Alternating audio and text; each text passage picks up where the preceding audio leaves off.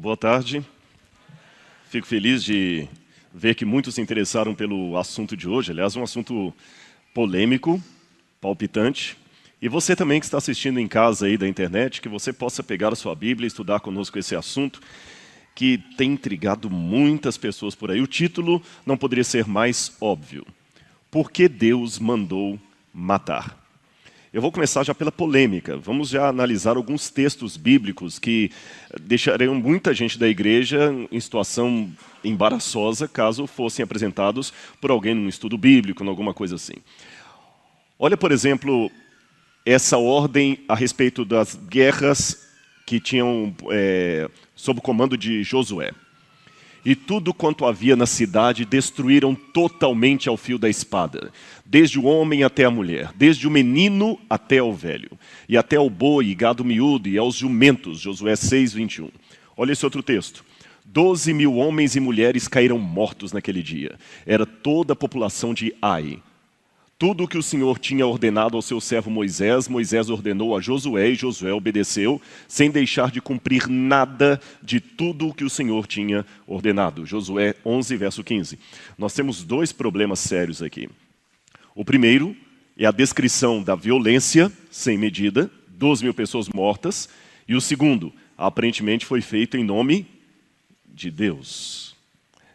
Eu fico pensando se às vezes algumas pregações que vemos na televisão aí dessas teologias da prosperidade, quando falam dos combates, é fogueira santa de Israel e tudo mais, é, se eles param para pensar realmente que aquilo pode dar uma ideia negativa de Deus. Imagine que é uma propaganda parecida com a que o Estado Islâmico faz hoje. Vamos destruir os infiéis. Vamos acabar com o Ocidente. Vamos matá-los. E vamos considerar mártir aquele que consegue destruir os infiéis? Será que é quando o Estado Islâmico destruindo a gente fala que é o diabo, mas quando é o Josué já é de Deus? Meio estranho isso. Abra a Bíblia comigo em Deuteronômio, capítulo 20, versículos 11 a 18. Deuteronômio, capítulo 20, versículos 11 a 18. É um tema acerca da guerra, como é que Deus orientou como os hebreus deveriam se portar quando entrassem nas, na região de Canaã. Deuteronômio, capítulo 20, versículos 11 a 18. Versículos 10, vamos ler do 10. Quando te aproximares de alguma cidade para pelejar contra ela, oferecer-lhes-á a paz. Se a sua resposta é de paz e te abrir as portas, todo o povo que nela se achar será sujeito a trabalhos forçados e te servirá. Porém, se ele não fizer paz contigo, mas te fizer guerra, então a. E o Senhor teu Deus, e o, e, ao, e o Senhor teu Deus a dará nas tuas mãos, e todos o do sexo masculino que houver nela passarás a fio da espada. Mas as mulheres e as crianças e os animais, e tudo o que houver na cidade, todo o seu despojo tornará para ti e desfrutarás o despojo dos inimigos que o Senhor teu Deus te deu. Assim farás a todas as cidades que estiverem muito longe de ti, que não forem das cidades desses povos. Porém, das cidades dessas nações, que o Senhor teu Deus te dá em herança, não deixarás com vida tudo o que tem fôlego. Antes, como ordenou o Senhor teu Deus, destruí-las-á totalmente, os heteus, os amorreus, os cananeus, os ferezeus, os heveus, os jebuseus, para que não vos ensinem a fazer segundo todas as suas abominações que fizeram a seus deuses, pois, prevarica, pois precari, precarie, contra o Senhor vosso Deus. Pecaríeis, eu iria prevaricarias, pecarias contra o Senhor vosso Deus. Quando sitiares uma cidade, por muito tempo pelejando contra ela para tomar, não a destruirá, não destruirás o seu arvoredo, metendo nela o machado, porque dela comerás, pelo que não o cortarás, pois será a árvore do campo algum homem para que ainda seja sitiada por ti. Ou seja, parece que Deus está favorecendo mais as árvores do que os homens. As árvores são poupadas e os homens são mortos. Uma vez eu estive ali no estado de Massachusetts, e você tem lá a região da Nova Inglaterra. E você tem a, a antiga colônia de Plymouth, onde o Mayflower, aquele barco, chegou com os peregrinos vindos da Europa em 1620. Em 1620, os peregrinos chegaram fugindo da guerra na Europa, vocês sabem dessa história, e chegaram nos Estados Unidos e inauguraram, obrigado, inauguraram a, a, nação americana, uma nação onde teria paz e liberdade. E nós sempre contamos essa história, os Estados Unidos como o lugar da paz, onde eles foram para lá buscar paz, porque na Europa eram perseguidos por causa da sua religião. Mas me surpreendeu quando eu cheguei lá no, no lugar onde o, o, o Mayflower desembarcou, e logo acima existe uma placa. Esta placa aí. Quem erigiu essa placa? Descendentes de índios que moram nos Estados Unidos. E os americanos comemoram o Dia de Ação de Graças, é o feriado mais importante do país, quase mais importante que o Natal e o 4 de julho da Independência, é o Dia de Ação de Graças, que é a época em que os peregrinos chegaram no país. Uma história bonita, mas veja a mesma história bonita contada na versão dos descendentes de índios. É, a minha vista não consegue ler mais o que está ali, infelizmente, viu? Mas o conteúdo é mais ou menos assim. É, nós, descendentes dos índios que aqui estávamos, não temos no dia de ação de graças um motivo de comemoração, mas de tristeza e lágrimas e pranto, porque os europeus chegaram aqui, tomaram uma terra que não era deles, escravizaram os nossos índios, mataram muitas tribos, dizimaram muitos dos nossos queridos, trazendo num braço a Bíblia e no outro uma arma. O dia de ação de graças para vocês é dia de luto para os índios. Por que, que eu conto essas duas histórias?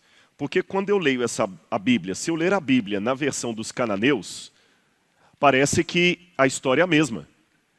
Os cananeus estavam felizes lá na terra deles, chegou um monte de hebreus, tomou a terra deles, em nome do Deus deles, matou, escravizou, pegou as mulheres, e eu ainda tenho que adorar esse Deus?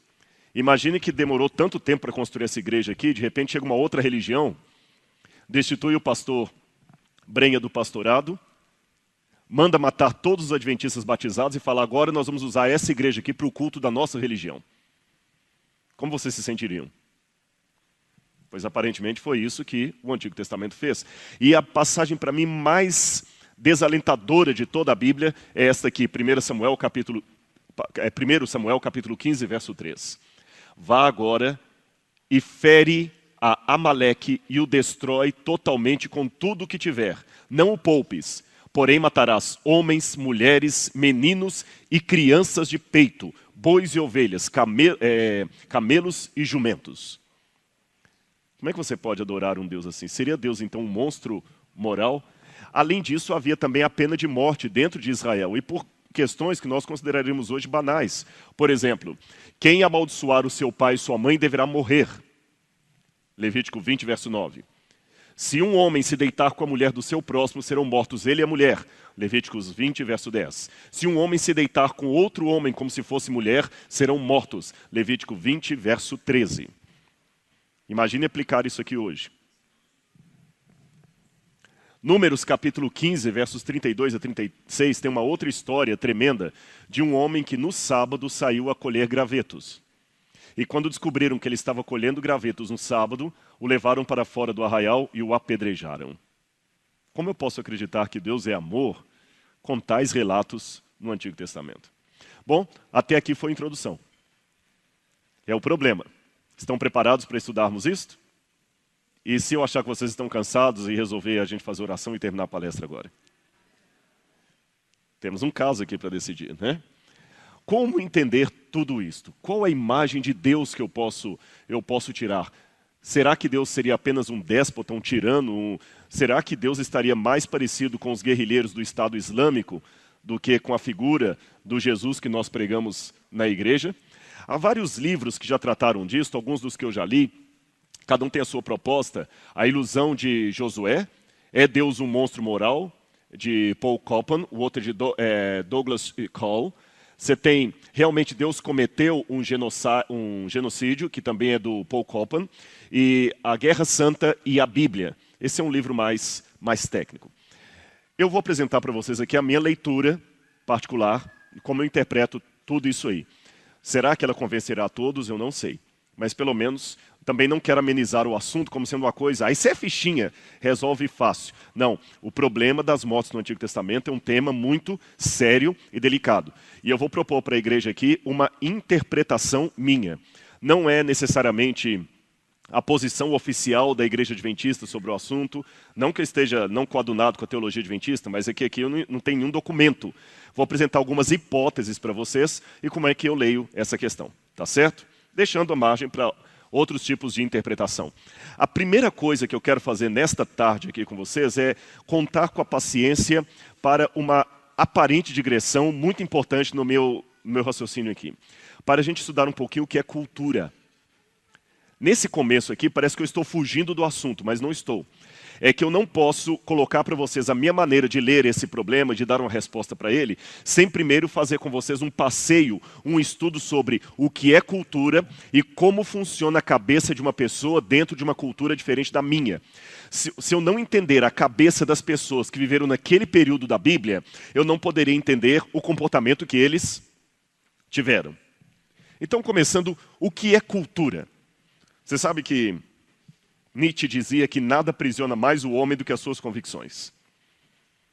É verdade, nada aprisiona mais o homem do que as suas convicções. E muitas de nossas convicções são formadas pela cultura na qual nós vivemos. O que é uma cultura? A, a, a definição mais genérica foi aquela dada por Edward Taylor, que cultura é todo aquele complexo que inclui o conhecimento, as crenças, a arte, a moral, a lei, os costumes e todos os outros hábitos e aptidões adquiridos pelo homem como membro da sociedade.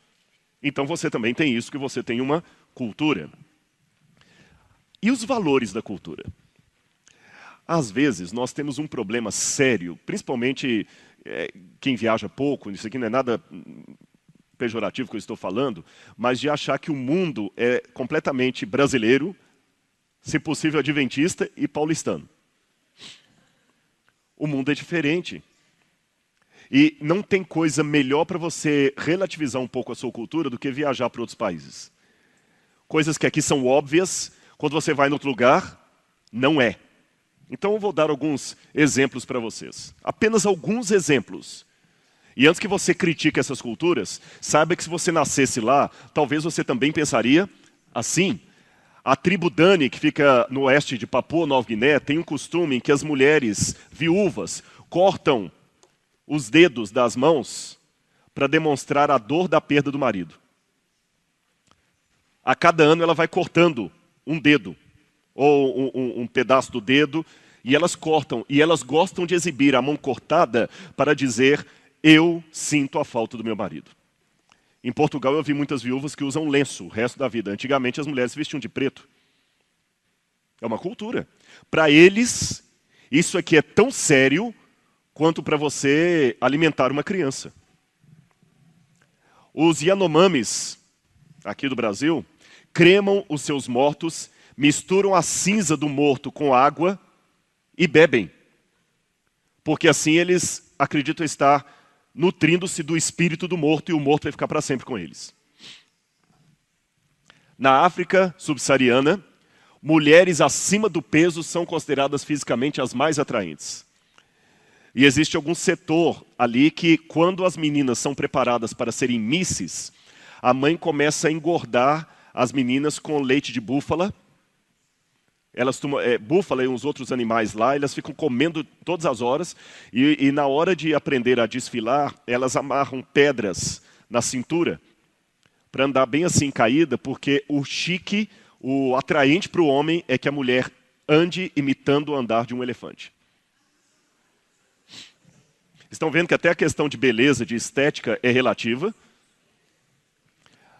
A tribo Tapirapé, de Mato Grosso, tem um outro costume dantesco, e isso ainda acontece nos nossos dias. São, são casos e costumes registrados pela Sinai e tem um problema ético aí sério, até que ponto as leis brasileiras valem para as tribos indígenas que estão isoladas. Porque nesse caso aqui, a mulher, quando está em idade fértil, eles não têm muita noção de casamento, mas a mulher em idade fértil tem que se relacionar com a maior quantidade de homens possível da, da aldeia. Quando ela está fértil, ela tem relação sexual com vários homens ao mesmo tempo, porque na cultura deles, no código de valores dele, deles, quanto mais homens estiverem fecundando a mulher, o filho dela vai nascer mais forte, mais robusto, porque ele vai pegar a característica de cada um daqueles guerreiros ali, e todos se sentem responsáveis pais da criança.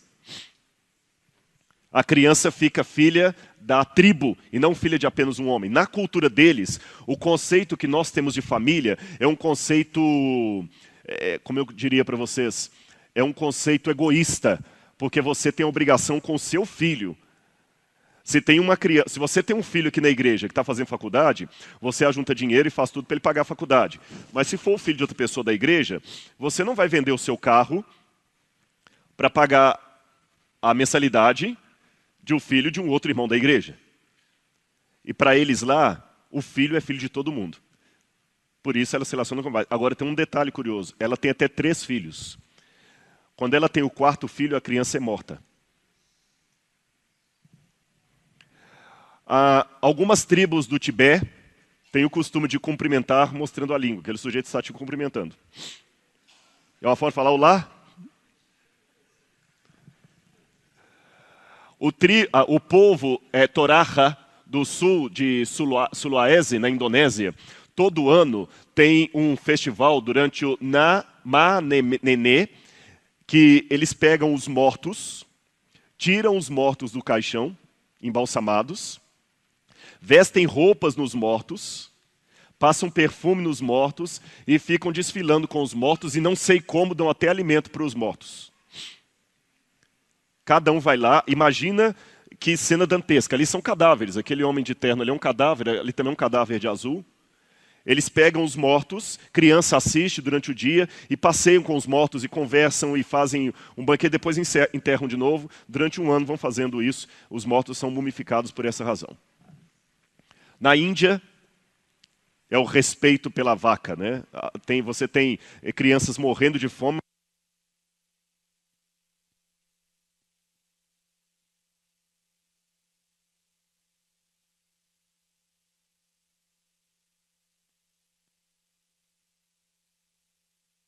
Alô, teste, ok?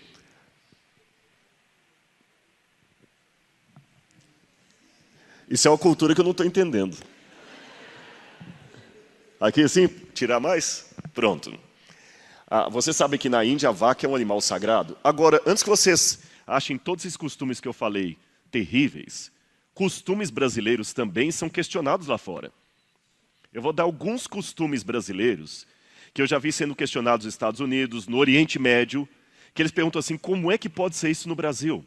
Por exemplo, o famoso jeitinho brasileiro. O europeu não entende por que a gente faz isso. Se não pode, não pode. Se não pode, não pode. No, no, acho que ele veio aqui, tem alguma coisa com o microfone. Esse aqui está funcionando. Ah, não precisa mais, tá bom. É bom saber a cultura, né? Olha bem, esse negócio do jeitinho, a gente faz gambiarra demais. Eles não entendem. Aqui no Brasil, você sabe, até pela condição financeira, a igreja não está nem terminada, o pessoal já está entrando. Na América é inimaginável. Como é que você entra, coloca o pessoal dentro da igreja se a igreja está terminada e se cair, se desabar? Opa. Outra coisa também do jeitinho brasileiro que eles não entendem. A nossa maneira de driblar as leis para ter benefício passar debaixo da catraca para não pagar.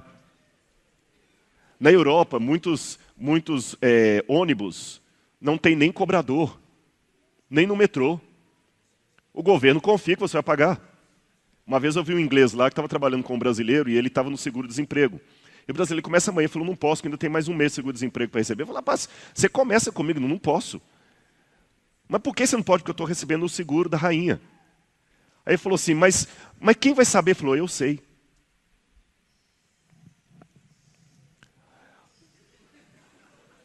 Vocês estão rindo? Uma vez que eu estava numa cidade que o pessoal anda assim, quando eu falei, gente, eu acho um absurdo vocês andarem com moto aqui sem capacete, tudo, ficaram, alguns ficaram ofendidos comigo. Mas o europeu não entende isso. Se a lei fala que não é para andar, por que, que vocês estão andando e por que, que a polícia não faz nada? Vocês estão notando que algumas coisas na nossa cultura a gente não assusta porque acostumou com aquilo? Quando o erro se torna sistêmico e, e, e não é fácil tirar. Outra coisa que eles não entendem é o nosso uso de talher, porque na Índia, por exemplo, nos países do Oriente Médio, eles costumam comer com a mão. Os beduínos comem com a mão. A gente acha nojento comer com a mão, mas eles acham nojento usar talher e garfo, porque você não eh, faca, porque você não sabe no restaurante como é que aquele talher foi lavado na boca de quem que esteve e você está usando sem nojo. Um, um oriental ele acha mais higiênico ele usar a sua própria mão, porque ele lavou a mão e a mão só colocou na sua boca, do que usar um talher que você não sabe como é que foi lavado lá dentro. Dá três beijinhos ou dois beijinhos. O americano acha isso tão estranho. Esse negócio de cumprimentar aqui, né? Não faz sentido. Feriados de, de prolongados. Como é que no Brasil vocês são muito vagabundos? Eles falam assim. Eles não, não, entendem esse negócio de feriado. A gente acha que é ótimo emendar o feriado. Para eles, não, estou perdendo dinheiro. Cabeça do americano, estou perdendo dinheiro. Usar sunga na praia. Isso é ofensivo. Uma vez em Portugal, eu lembro que você vê muito na praia, lá aquelas senhoras de idade fazendo topless. Isso é muito normal. Senhoras, senhoras mesmo. A gente acha absurdo elas estarem com o peito para fora. Só que eles acham estranho quando no Brasil os camaradas todos usando sunga. Eles preferem outra coisa que eles acham terrível, jogar papel higiênico no cestinho ali. Tem que dar descarga naquilo. Coisa horrorosa, coisa anti-higiênica. Está proliferando bactérias ali no banheiro. Não é porque o pastor Brenha falou aquilo, não, mas o fam... já estava aqui na programação, pastor, viu? É um negócio de brasileiro nunca ser pontual. Outra coisa que eles assustam, mas eles perguntam isso para mim, escuta, sabe a ideia que a gente tem de mulher brasileira? É tudo garota de programa. Porque o pai vê a menina saindo assim, para uma balada, por coisa, e é tudo normal, a gente não assusta mais. Mas uma pessoa fala assim, essas são prostitutas. Isso, isso é prostituição, mas para a gente, eu cobri, eu cobri o rosto das meninas ali porque são menores de idade e eu não quero problema. Outra coisa que eles não entendem, como é que os filhos desobedecem tanto os pais e falam com o pai, cala a boca pai. Sabe qual o sintoma de loucura entre a tribo, eu quero lembrar uma tribo lá da Nigéria, para eles loucura é querer ficar sozinho e começar a gritar com os mais velhos. Eu estou dando exemplos para vocês de coisas que também nós temos na nossa cultura e que chocam pessoas de outra cultura. Agora, através das conversações circulam emoções, ideias que incentivam e avalizam certos tipos de atitudes e desestimulam e desaprovam outros tipos de atitudes. Essa circulação de emoções e ideias obedece a uma certa regularidade, constituindo ciclos fechados que caracterizam num padrão determinado. Por isso, não é, é tão difícil mudar uma cultura. Não basta fazer discursos dizendo que precisamos adotar novos modelos de desenvolvimento. Isso aqui são sociólogos que dizem. Isso aqui não é a Bíblia. Os discursos, como se diz, entram por um ouvido e saem pelo outro. Se as circularidades inerentes às conversações predominantes numa determinada coletividade não se alteram, a estrutura e a dinâmica dessa coletividade não podem mudar por mais que alguém queira impor a mudança, mesmo os chefes mais poderosos. Quem diz isto estudiosos do comportamento humano, sociólogos. Você não muda uma cultura assim da noite para o dia. Nessa cidade que eu falei lá do Brasil, não vai ser de hoje para amanhã que eu vou obrigar todo mundo a usar capacete. As mudanças não são tão rápidas como nós gostaríamos. É que a gente vive na época do, do iPhone e a gente pensa que todas as mudanças são como o iPhone 3, 4, 5, 5S, 6, 6S e assim por diante. Na sociedade, as mudanças são mais lentas. Eu aparentemente falei com vocês que ia estar tá dando a impressão de estar tá fugindo do assunto, mas não estou. Eu precisava conscientizá-los primeiro do que é cultura e como uma cultura pode ser bizarra aos olhos de outra, inclusive a nossa. E como não é fácil mudar a cultura. Se eu, se eu impuser algumas coisas aqui, mesmo vocês admitindo que aquilo é o ideal, dificilmente vai mudar. Você fala assim, gente, a partir de hoje ninguém mais tome refrigerante aqui. Não vai mudar tão fácil assim. Agora, como é que funciona a cabeça de um radical?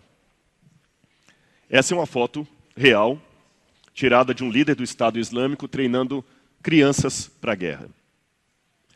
Vocês sabem que há pouco tempo descobriram que uma da, e eu, quero, eu vou precisar desse elemento quando eu falar dos cananitas. A principal arma do Estado Islâmico não são as bombas, mas a propaganda a propaganda. Sabe qual que é o, o, o soldado islâmico mais valorizado pelo Estado Islâmico? O cinegrafista. Cinegrafista.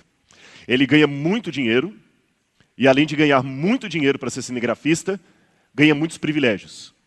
Eles têm mais de mil cinegrafistas de todo lugar. Alguns são obrigados, ganham dinheiro, mas são obrigados. Por quê? Eles querem os melhores, porque eles fazem verdadeiros documentários do treinamento, como se fosse documentário da National Geographic ou da Discovery Channel. E eles colocam esses documentários na internet, e isso atrai jovens. A propaganda é a pior coisa que tem. Eles atraem pessoas, até crianças. Eles ensinam crianças a degolar ursinho de pelúcia e gato para ensinar. Esse aqui é o, o, o, o infiel. Os cinegrafistas têm que filmar execuções. E a cabeça desse povo é assim que funciona. Eu vou poupar a nacionalidade dessa senhorita por questão de ética. Só vou falar que ela é de um dos países da América da janela 1040.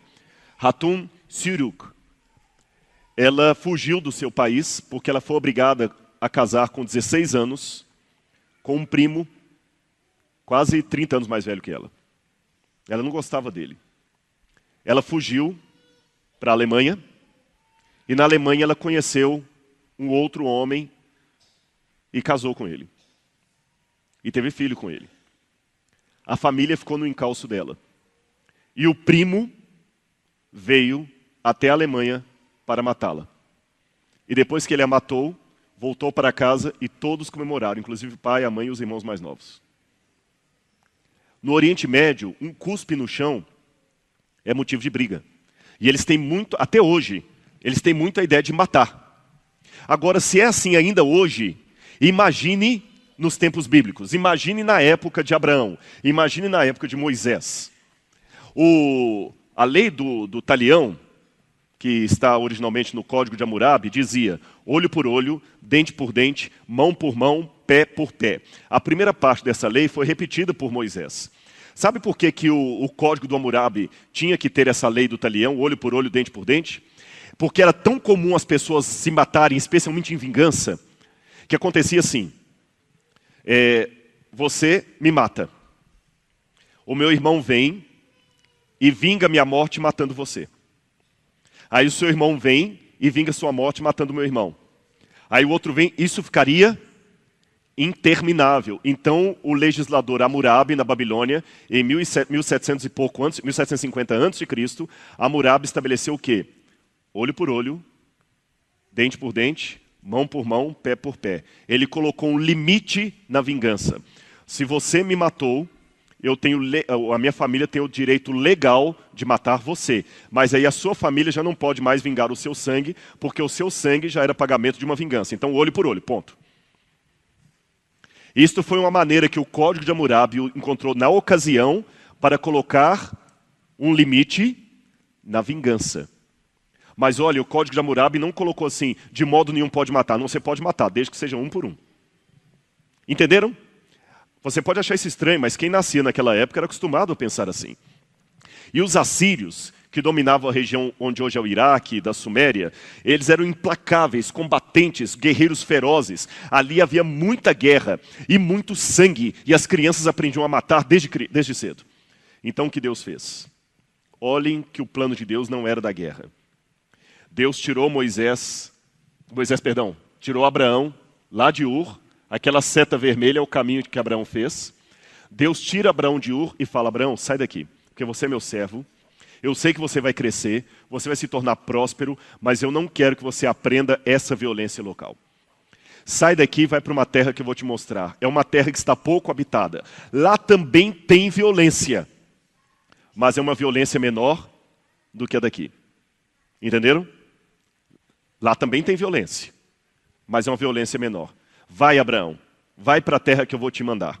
E Abraão saiu com sua família e peregrinou e veio até aqui para a região que hoje nós chamamos de Israel. Eu não sei se o mouse pega ali. O mouse não, desculpa, meu laser. Eu acho que ele não tem laser aqui. A região de Israel que está mais ou menos aqui, ó. Essa parte aqui, ó. E Abraão veio. E Deus falou com Abraão que ia dar terra para Abraão. Olha a promessa de Deus a Abraão. Ora, o Senhor disse a Abraão: Sai da tua terra, da tua parentela, da casa do teu pai, para a terra que eu te mostrarei, e far-te-ei uma grande nação, e abençoar-te-ei, e te engrandecerei o nome, e tu serás uma bênção. E abençoarei os que te abençoarem, e amaldiçoarei os que te amaldiçoarem. Em ti serão benditas todas as famílias da terra. Você pode traduzir: em ti serão benditas todas as nações da terra.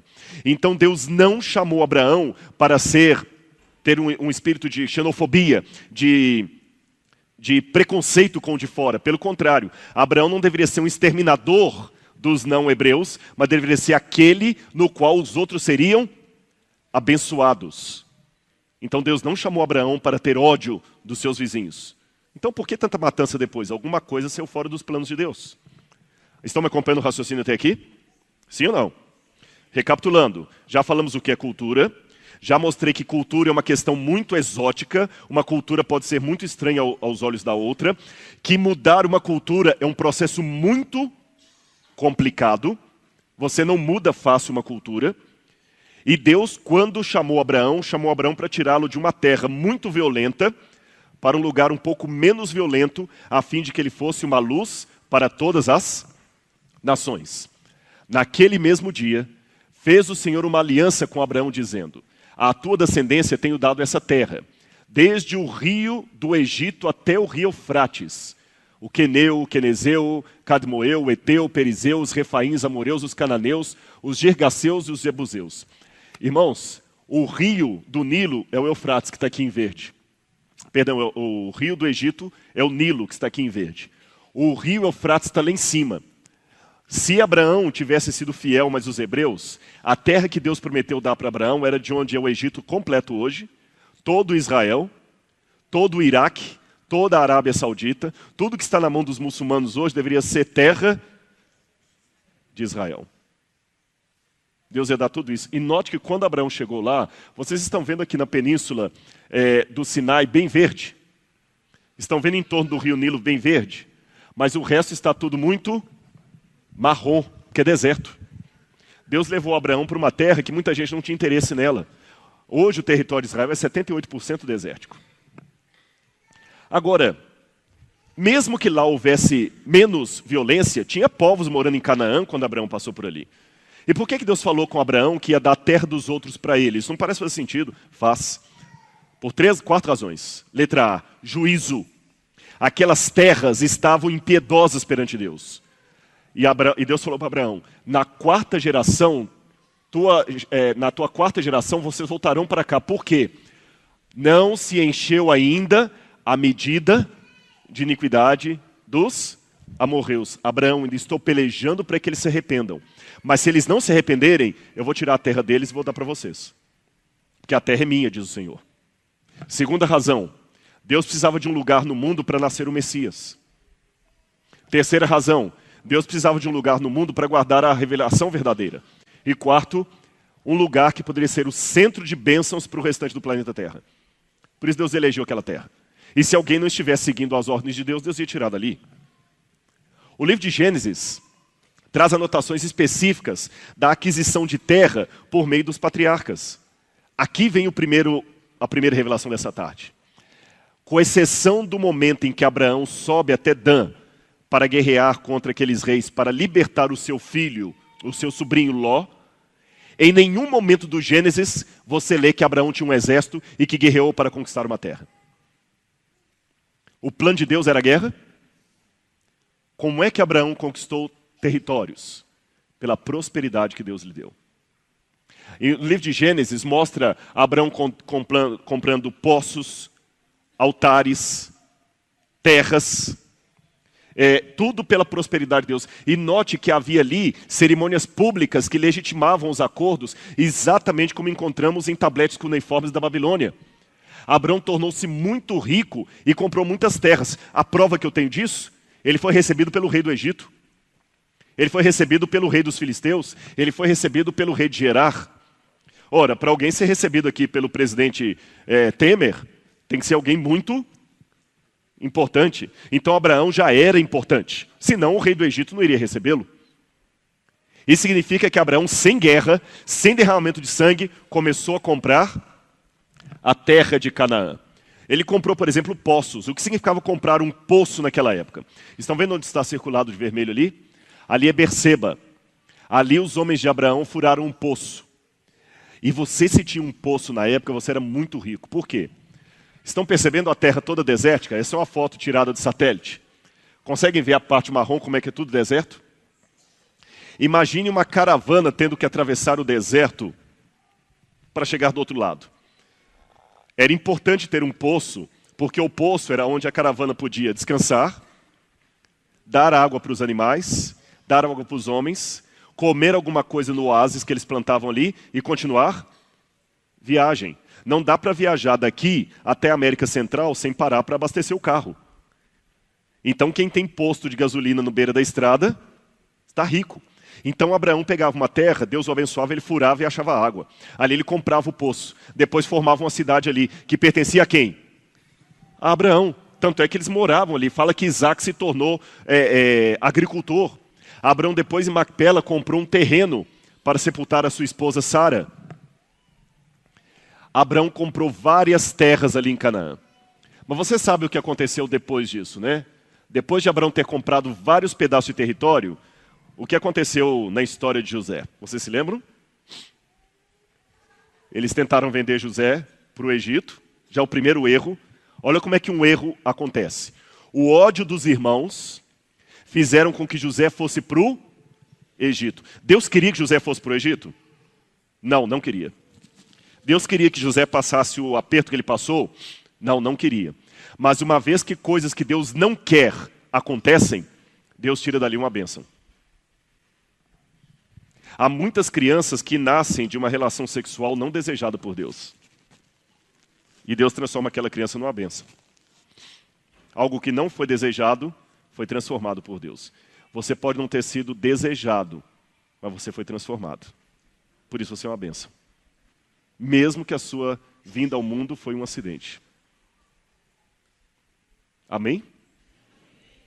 Deus não queria que o filho dele, José, passasse pelo que passou lá no Egito.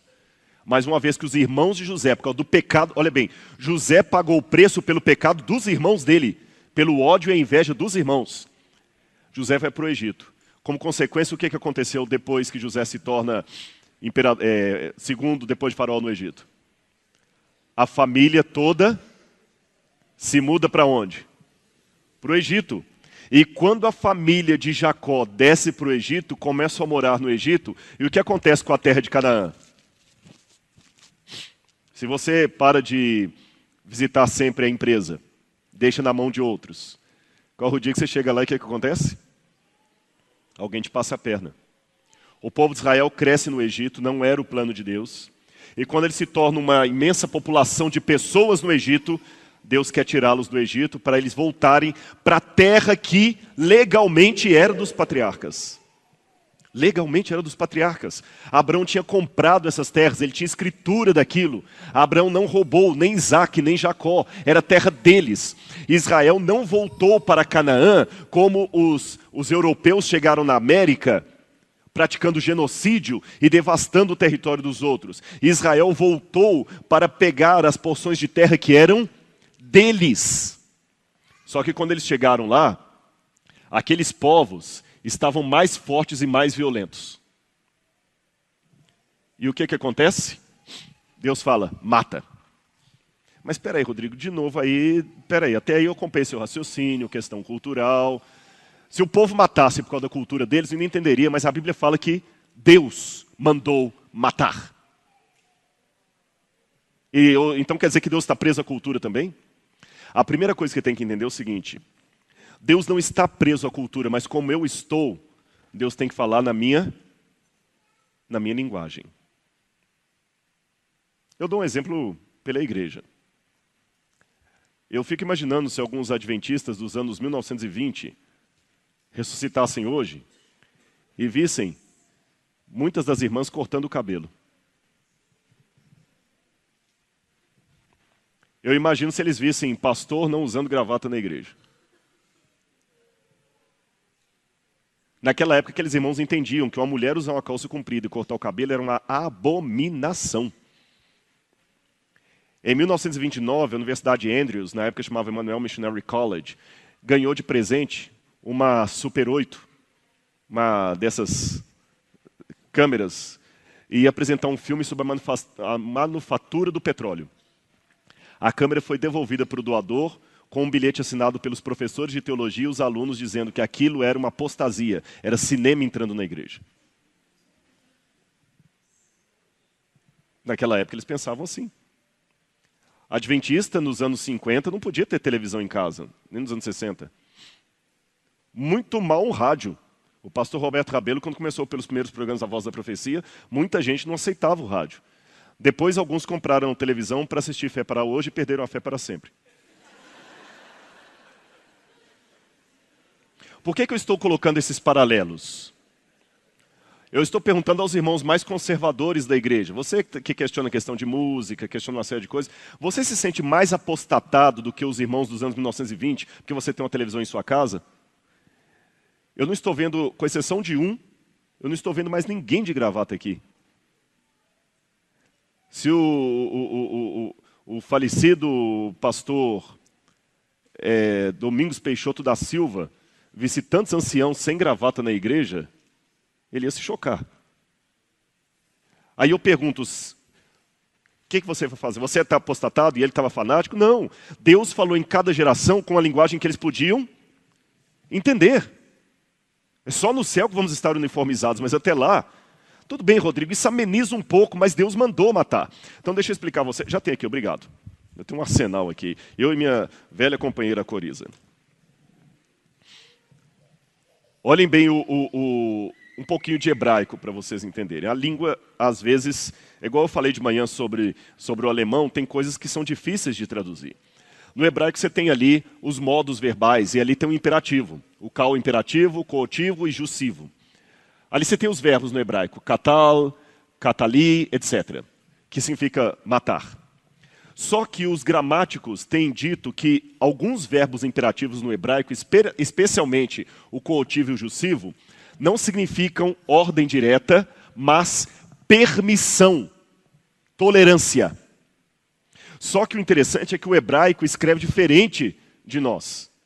Vamos supor que, eu sempre dou esse exemplo que eu acho que fica bem didático. Como é o seu nome? Vivian. Vamos supor que a Vivian é muito minha amiga e a Vivian está gripada. E eu falo assim, Vivian, não toma sorvete hoje não, que você está gripada. Aí a Vivian insiste, não, mas eu quero tomar. Vivian, não toma, mas eu quero tomar. Aí eu pego perco, perco a paciência e falo assim, Vivian, então faz assim, não falar mais nada. Vai lá e toma sorvete. Não está mais quem falou, vai lá, enche a cara de sorvete, toma sorvete até falar chega.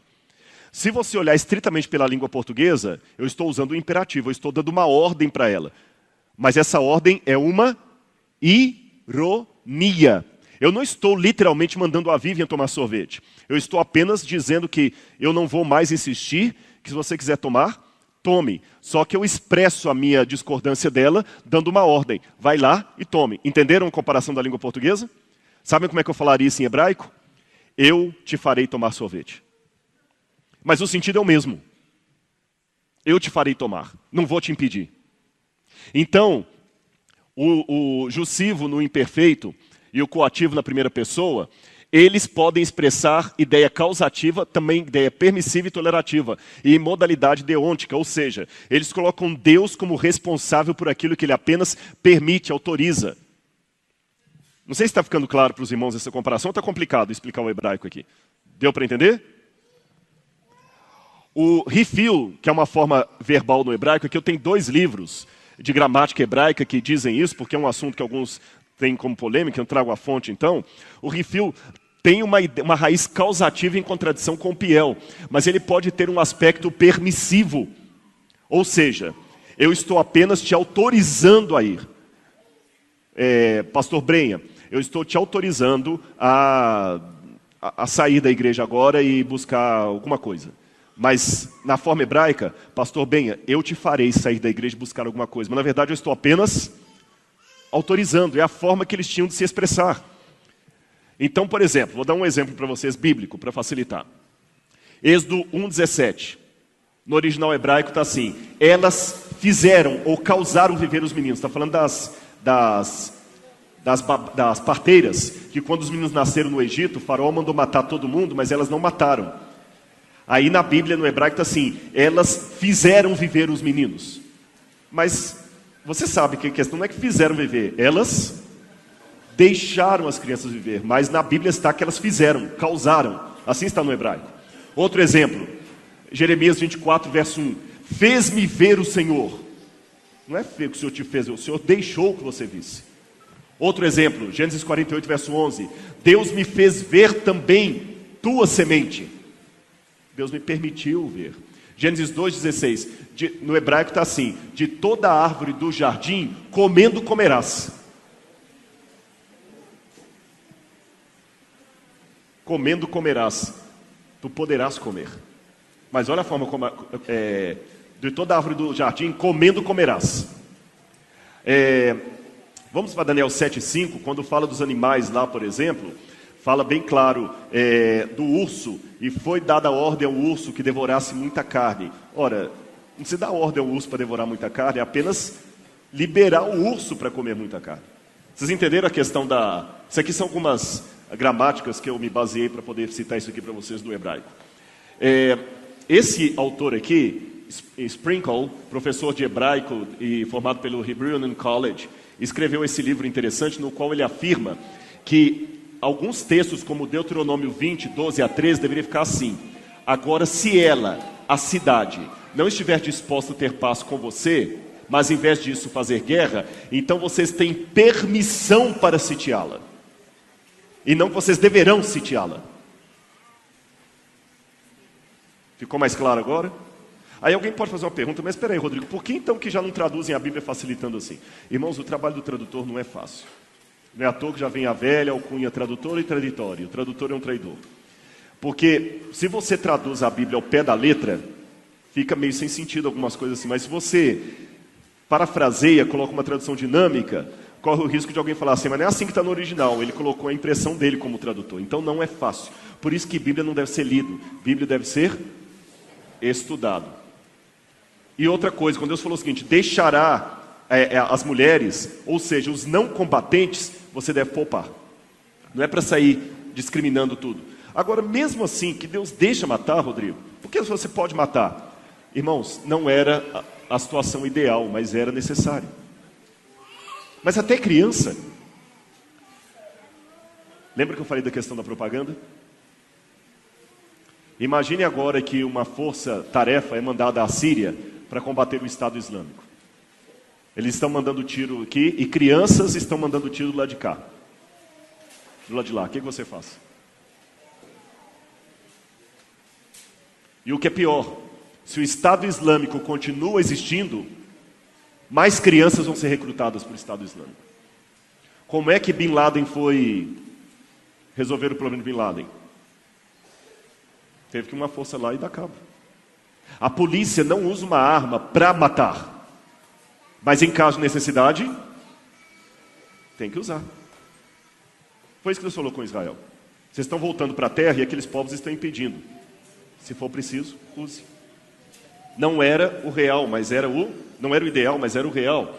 Olha essa, essa, essa expressão de Deus em Ezequiel, capítulo 20, verso 25. Também lhes dei, lhes dei estatutos que não eram bons. Deus reconhece isso. E ordenanças pelas quais não poderiam viver. E os deixei contaminar-se com seus próprios dons, nos quais faziam passar pelo fogo todos os que abrem a madre para solar, a fim de que soubessem que eu sou o Senhor. Ou seja, eu não queria que vocês ficassem assim, mas como vocês começaram a se contaminar com os cananitas, eu fui obrigado a dar mandamentos que não eram bons, permissões, autorizações que não eram bons para vocês, porque vocês se contaminaram. Isso é explicado por Paulo em, em Romanos, quando ele fala que alguns homens se entregaram tanta perversidade que Deus os entregou a sua própria cobiça. Deus os deixa de lado. Agora considere esse ponto. Primeiro lugar, eu tenho alguns pontos para considerar com vocês. Estão comigo? Está dando para acompanhar o raciocínio? Em primeiro lugar, o extermínio dos cananeus não tinha nada a ver com raça, religião ou terra, posse de terra. Tudo tinha a ver com o julgamento de um povo e seus pecados.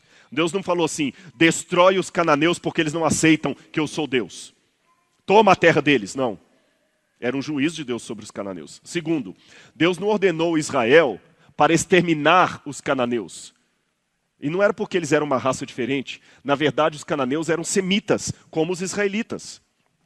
Terceiro, nem comandou Israel a exterminar todos os que não se convertessem ao judaísmo, como quer fazer o Estado Islâmico. Deus nunca obrigou as pessoas a se converterem. Outro ponto: os cananeus eram um grupo específico de pessoas, mas o seu nome também foi usado de uma maneira geral para se referir às dez nações que Deus mandou que seriam destruídas. O Senhor deixou claro que Israel não tinha permissão para atacar qualquer um dos outros países, a menos que a nação atacasse primeiro. Israel nunca foi ordenado a simplesmente matar os cananeus para assumir o controle da terra. O Senhor deixou claro que o povo de Canaã estava sendo destruído pelos seus pecados e só os seus pecados. Lembra lá Abraão? Ainda não se encheu a medida dos amorreus. E oitavo, Israel também passou pelo mesmo castigo que os cananeus passaram, porque quando Israel também pecou, Deus também permitiu que os babilônios viessem e fizessem guerra contra Israel. Deus também permitiu. Então a gente não deve é, se surpreender. E o que, que os cananeus tinham de tão ruim assim que a mão de Deus pesou sobre eles? Primeiro, sacrifícios, vou contar apenas alguns dos pecados dos cananeus que nós conseguimos resgatar pela arqueologia. Sacrifícios de crianças. Especialmente o deus Moloch, eles pegavam a estátua do deus Moloch e tinham duas maneiras de sacrificar as crianças. Ou eles matavam a criança com marreta, ou eles colocavam fogo dentro da barriga da estátua e jogavam crianças lá dentro vivas. E vocês podem pensar, mas como é que as mães tinham coragem de fazer isso? Lembra que eu falei a questão da diferença cultural? Estudos sociológicos feitos da antiguidade mostram que as mulheres tinham uma relação com as crianças bem diferente de hoje. Por quê? As mulheres não dormiam com o marido na mesma tenda. O marido passava a maior parte do tempo em guerra, só vinha em casa às vezes para poder dormir, passar um tempo e voltar para a batalha ou para o campo. E ele muitas vezes violentava a esposa. O casamento não era como hoje, que você encontra alguém, namora, se apaixona, o casamento era arranjado. Essa aqui é sua esposa, essa aqui é seu marido. Então a mulher às vezes nem conhecia o homem. Ele chegava, violentava a mulher não sabia o que era ter um orgasmo, o que era ter um prazer. Não havia carinho, com raras exceções, é claro. O homem chegava, violentava a mulher, deitava, deixava a semente dele na mulher, a mulher engravidava. E os psicólogos hoje, fazendo um estudo de psicobiografia, não é psicografia, psicobiografia, é uma análise da, da, da biografia de antigos com elementos da psicologia hoje, demonstram que havia um grande surto de depressão pós-parto nas mulheres. Você sabe que existem algumas doenças, inclusive é, psicossomáticas ou so, uh, psicológicas, que, são, que acabam. Por exemplo, o índice de depressão hoje está muito maior do que no passado, porque nós temos elementos mais que pro, propõem a depressão hoje do que no passado. Nós temos elementos hoje que propõem mais o estresse do que no passado. Então, como assim hoje há muito mais pessoas estressadas do que no passado, na época havia muito maior número de mulheres com depressão pós-parto. E o que, que acontece com a mulher quando tem depressão pós-parto?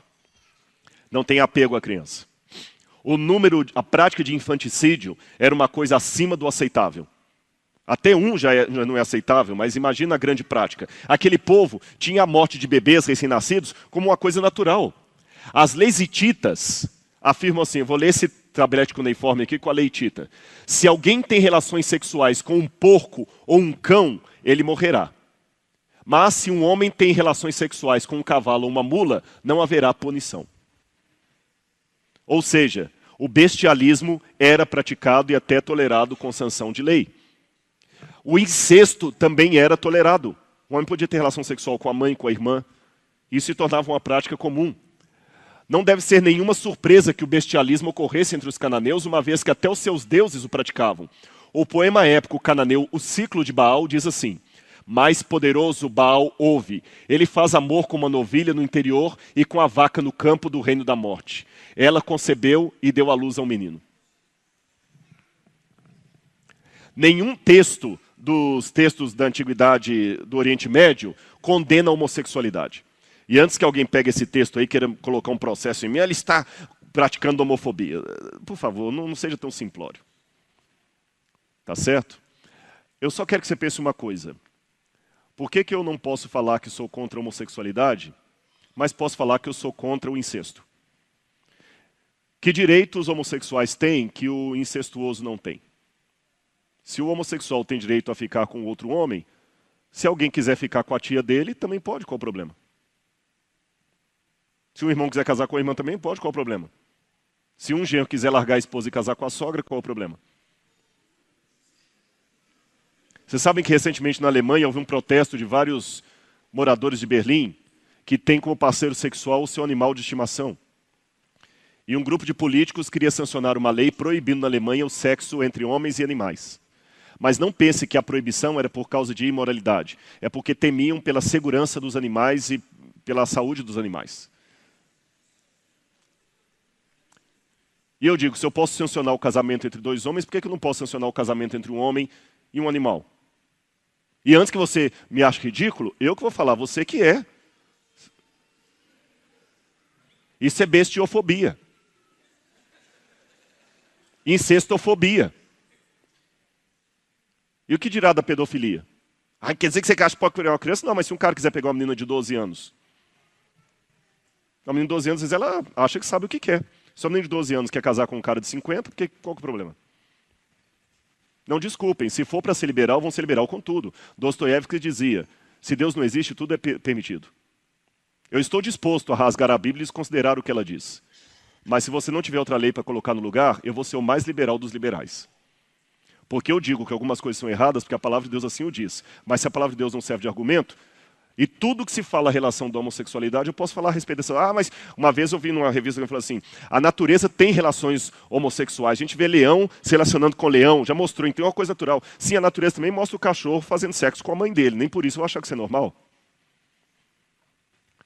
A viúva negra mata o marido depois da, da relação. Não estou eu dando ideia. Desculpem, se algum homossexual ficou ofendido com minha fala, deixe-me apenas a dizer para você que eu respeito o seu direito de ser homossexual, mesmo discordando dele. Eu estou falando que está sendo gravado. Eu respeito o seu direito de ser homossexual, mesmo discordando dele. Sou contra a homofobia no sentido de que eu não acho que deve bater no homossexual, não deve é, é, é, cuspir no homossexual, tratá-lo como. Não. E minha palestra não é sobre homossexualismo. Mas só quero dizer a você que cuidado com os argumentos que você usa a favor da homossexualidade, porque eu posso também usá-los a favor do incesto, da pedofilia, uh, do, bestialismo, de vários outros tipos de prática sexual que existem por aí e que você não faz nem ideia. Até da poligamia. Lembra aquela tribo indígena lá que a mulher tem que transar com vários homens para ter filho de todos? Eu posso usar a favor daquilo, porque na natureza também tem isso. Só isso que eu quis dizer para você. E quer você aceite ou não, a Bíblia considera isso uma prática pecaminosa aos olhos de Deus. E no passado, isso era tolerado nos tabletes homossexuais, pelo, pelo, nos tabletes é, assírios. Tanto é que alguns tabletes falam sobre o partido dos rapazes e festivais de pessoas que mudaram sua masculinidade para feminilidade e para fazer o povo de estar a reverenciá-la, essa deusa de estar. E aliás, havia cultos orgiásticos em homenagem a Tamuz e estar. Eles promoviam isso e as pessoas gostavam disso. Era a luz do dia. Sexo com cadáveres, necrofilia era praticada. Isto era tolerado no povo de uma maneira tremenda em Canaã. Esse era o povo que Deus falou com Israel: olha, a minha paciência com eles esgotou. Aliás, Albright, que era um humanista, arqueólogo, príncipe dos assiriologistas, Albright falou o seguinte: foi uma sorte para o futuro do monoteísmo que os israelitas da conquista era um povo selvagem, dotado de energia primitiva e vontade implacável de existir, uma vez que a dizimação resultante dos cananeus impediu a fusão completa das duas culturas, o que quase inevitavelmente teria extinguido normas de Javé a um ponto onde a recuperação seria impossível. E no outro ponto, Albright chega a dizer que Israel fez um favor ao mundo destruindo aqueles povos, porque se eles continuassem vivos até hoje, a violência do mundo seria muito pior do que é. Eu não sou contra, eu não sou a favor da violência, mas eu também não acho que a gente deve vencer o Estado Islâmico apenas mandando flores para eles e folheto. Se um camarada aparece num lugar cheio de bomba, o que você vai fazer? É puxar o gatilho. Se você não fizer isso, outras pessoas vão junto. E aí? É um dilema ético interessante. E contra quem Deus permitiu as primeiras batalhas? Aqui vem um outro ponto. Então, eu já falei que a linguagem bíblica é permissiva. Deus permitiu. Não era o ideal de Deus. Falei com vocês também que eles não estavam praticando um genocídio, nem uma expropriação da terra dos cananeus, mas eles estavam voltando para pegar o que era deles. E aqui vem uma novidade. Aqui estão as conquistas de Josué. Ele vem primeiro e ataca Jericó, depois Ai, Hatzor e assim por diante.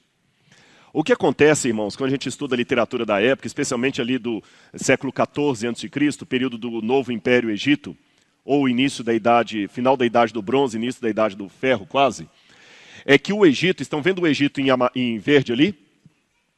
O Egito, na época do, da 18ª dinastia, justamente o período em que Israel vai largar ali, o Egito domina as terras de Canaã. Estão vendo o verde seguindo até lá em cima? Tudo domínio de Faraó.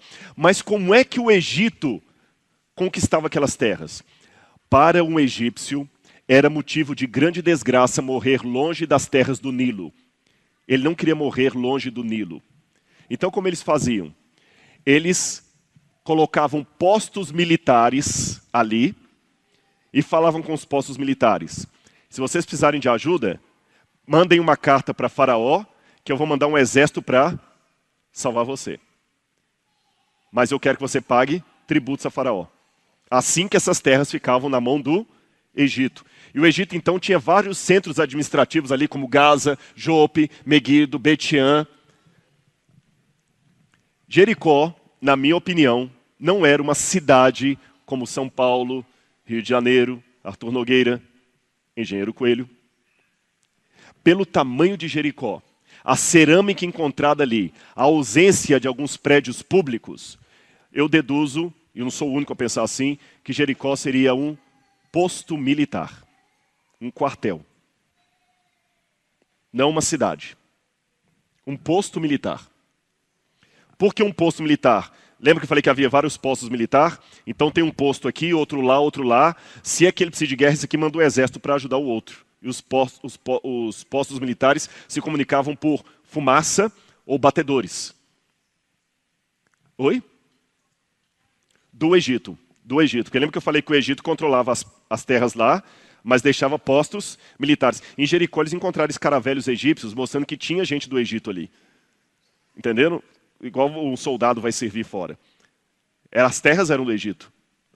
Aí, que que... e Raabe? O que, que era a prostituição de Raabe? Bom, você tem a palavra zaná, em hebraico, significa prostituição. Você tem a, é, a, é, Kidesh, que é uma prostituta cultica. Eu não acredito que Raabe seria uma prostituta cultica, mas há várias razões que podem ter levado Raabe a ser aquela prostituta. É interessante que a palavra zaná pode significar também dona de uma hospedaria. Talvez Raabe, a gente prostituta já pensa assim, um mau, mau caráter.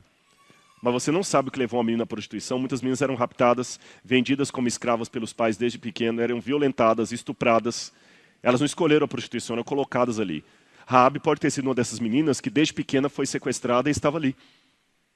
E é interessante que no Código de Hammurabi diz assim: se conspiradores tramarem juntos nas relações conspiratórias dentro da casa de uma dona de pensão e ela não os denunciar e trouxer ao palácio, que seja condenada à morte. Se Raab era dona de uma casa de pensão, de uma estalagem, faz sentido que os, os espias vão para a casa dela.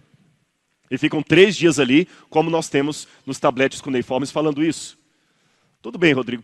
Tá, já entendi. Então ali era uma, um posto militar. Então, tanto é que o povo de Israel cercou Jericó e todo dia dá para dar uma volta em toda a cidade. Jericó é um sítio arqueológico pequeno, era um posto militar. Não era uma cidade com banco, praça, rua, crianças brincando. Israel chegou lá cortando todo mundo. Tá, Rodrigo, mas e a ordem para matar mulheres e crianças? Aqui eu tenho que explicar mais outra coisinha da língua hebraica antiga, que nós temos em português também. Mais cinco ou dez minutos no máximo eu termino. Dá para fechar? É a questão das hipérboles. Aristóteles já falava na arte da oratória, da retórica, há algo de adolescente nas hipérboles, pois elas expressam as coisas violentamente.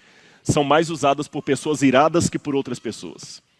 Nós temos muitas hipérboles e muitos livros é, muitos artigos científicos escritos sobre a hipérbole na Bíblia. A, hiper, a hipérbole era um recurso de linguagem muito usado na Bíblia. Lembra Jesus falou, se o teu olho te faz pecar, arranca-o e lança-o diante de ti.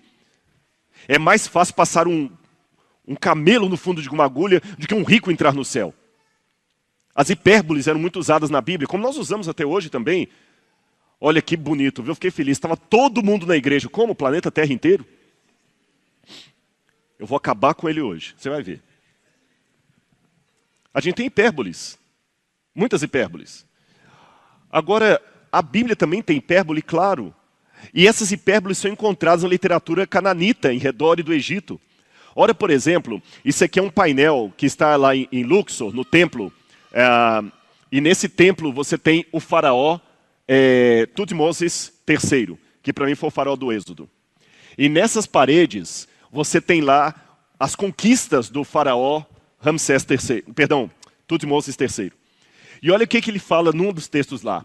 O numeroso exército de Mitane foi derrubado em uma única hora. Foram totalmente aniquilados. Não restou nenhum para a descendência.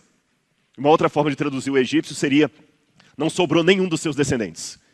Só que nós encontramos relatos na história que, pelo menos um século depois disso, os Mitane ainda existiam como exército guerreando contra o Egito. Então, na verdade, o que está escrito aqui é literal ou é uma hipérbole? É uma hipérbole. Outro exemplo que eu dou para vocês. Isso aqui é a, a pedra de Merneptah, ou Meremptah, que está no Museu do Cairo. E nessa pedra de Meremptah, você tem a inscrição, a mais antiga inscrição sobre Israel, Ishra Ket Ben Peter F, que significa Israel devastado, aqui está o nome Israel, devastado, não descendência dele. Traduzindo, Israel foi completamente de devastado. A sua semente não mais existe. Seus filhos foram destruídos. Só que Israel, é, é, Merneptah, era o filho de Ramsés. Mas eu pergunto para vocês: Israel continuou existindo depois disso, sim ou não? Claro que continuou. Então isso aqui é uma hipérbole. Olha essa outra aqui, a pedra moabita, a estela de Mecha. Aqui você tem o nome de Deus escrito em aramaico antigo e aqui o nome de Israel. E lá fala: Israel desapareceu por completo e para sempre. E na linha 17 tem a palavra herem, que quer dizer destruir ou banir, expulsar. E a palavra herem é usada no hebraico e traduzida às vezes como destruir, mas pode significar também banir, expulsar e dedicar à divindade. No caso aqui, Shemos, que era o deus sol, o deus pagão. Olha também esse, esse texto de Senaqueribe, onde ele fala: Aos homens de Hiririmni cortei ao fio da espada, e nenhum de seus filhos escapou, e todos esses povos continuaram existindo depois. Aí quando eu vou para a Bíblia, eu vejo também Naquela época, Josué eliminou os enaquins dos, dos montes de Hebron e Debir e de Anab de todos os montes de Judá. Josué exterminou-os completamente, assim como suas cidades. Assim, pois, nenhum dos descendentes de Enac foi deixado vivo sobre todo o território israelita. Somente em Gaza, em Gat em Asdot é que alguns puderam viver. Só que quando a gente vai para Josué capítulo 14, agora, pois, dá-me esse monte que o Senhor me falou naquele dia Pois naquele dia tu ouvistes que ali estavam os anaquins, os grandes cidades. Porventura o Senhor será comigo para os expulsar. Mas se Josué tinha destruído completamente, como é que lá na frente ele pede, Senhor, dá-me o um monte para os expulsar, se eles tinham sido destruídos? Aquela linguagem é uma hipérbole. Outra mais. Também feriu Josué toda a terra das montanhas do sul, as campinas.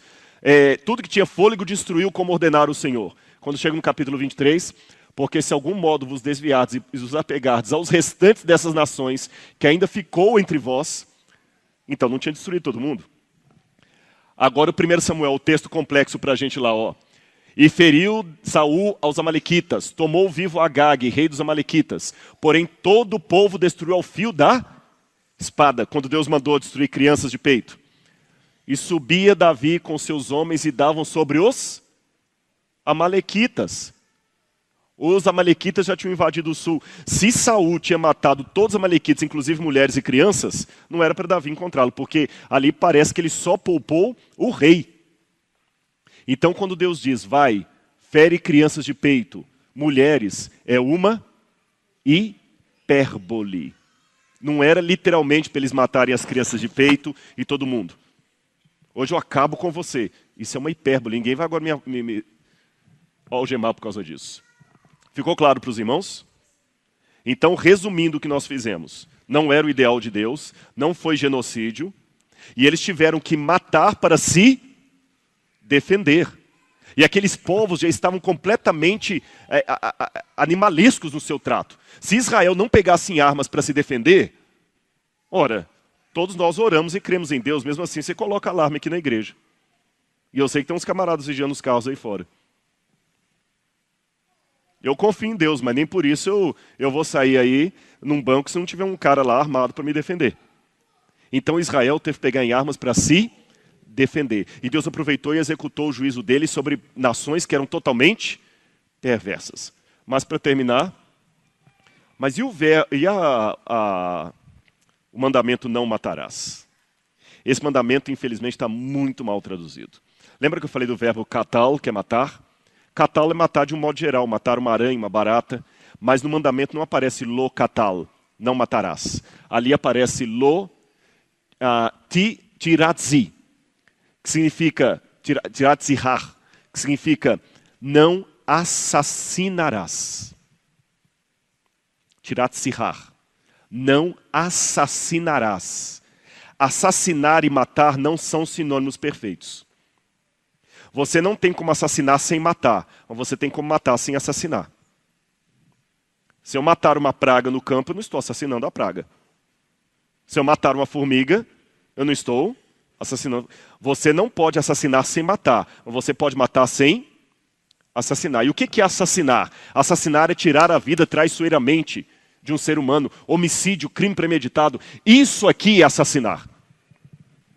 Isso é assassinar. Então Deus não falou que você não pode matar em legítima defesa. Aliás, o Novo Testamento fala que os estados que aplicam a lei de, de morte, que nós não devemos ir contra, porque se eles estão aplicando, não somos nós que vamos impedi-los. Está no Novo Testamento, o apóstolo Paulo. Então, se vem alguém para ferir sua família, você tem uma arma, Deus não te impede de usar essa arma e atirar. Deus não impede se algum irmão da igreja trabalhar no exército ou na polícia. Deus impede você de assassinar. Deus não impede você de matar uma barata na sua casa. Não matarás, então não pode matar uma barata. Aliás, diz que ninguém é hétero quando a barata é voadora, né? Entenderam que ali não foi assassinato que Deus comandou, mas foi uma guerra que Deus permitiu por uma situação necessária. E a linguagem vai e mata, além da questão permissiva, eu vou permitir, é uma linguagem de exagero, não poupe ninguém. Agora, para terminar minha palestra, eu quero dizer para vocês que ficou claro mas eu quero terminar essa palestra de uma maneira meditativa. Se alguma questão ainda das mortes no Antigo Testamento não ficou clara para você, não respondeu exatamente ao ponto, é isso aqui eu gostaria que respondesse. Muitas pessoas ficam preocupadas com as mortes no Antigo Testamento, mas se esquecem da morte praticada hoje. Lembra que Jesus falou? Ouviste o que foi dito aos antigos, não assassinarás. Eu, porém, vos digo, a maneira como você trata o seu irmão, você pode estar assassinando. E eu coloquei essa foto de propósito. Há muitas pessoas que assassinam com as palavras. Ele fica revoltado. Como é que Deus permitiu tanta morte no Antigo Testamento e não, e não se digna a olhar no espelho e falar: como é que você pratica tanta morte hoje? Matando com as palavras, matando com a difamação, matando com a fofoca, matando com a desonra do nome do outro matando com a suspeita. Você não tem moral para questionar as histórias de guerra do Antigo Testamento, sendo que você é um assassino inconfesso terrível. Vive matando as pessoas com seu poder, com sua palavra, com seu desprezo, com seu ódio, com seu racismo. Você é um assassino? Cuidado. Porque muitas pessoas matam porque têm mais medo da vítima. Eu termino contando uma parábola para vocês. Dizem que uma vez uma cobra fazia de tudo para pegar um vagalume. Ela pulava no vagalume, ela fazia planos para matar o vagalume. E o vagalume já estava cansado daquilo. Um dia o vagalume voou perto dela e falou: Cobra, por favor, estou cansado, a minha vida toda eu vivo fugindo de você, você fica tentando me devorar. Até onde eu saiba, cobras não comem vagalume, porque você me odeia tanto e quer me matar? Ela falou: Nem eu sei, mas o seu brilho me ofusca. Muitas pessoas se tornam assassinos porque o brilho do outro o ofusca. Ele não consegue suportar a felicidade do outro, a glória do outro. No trato com seu irmão, lembre-se bem do mandamento: não matarás. Que Deus abençoe você. Amém?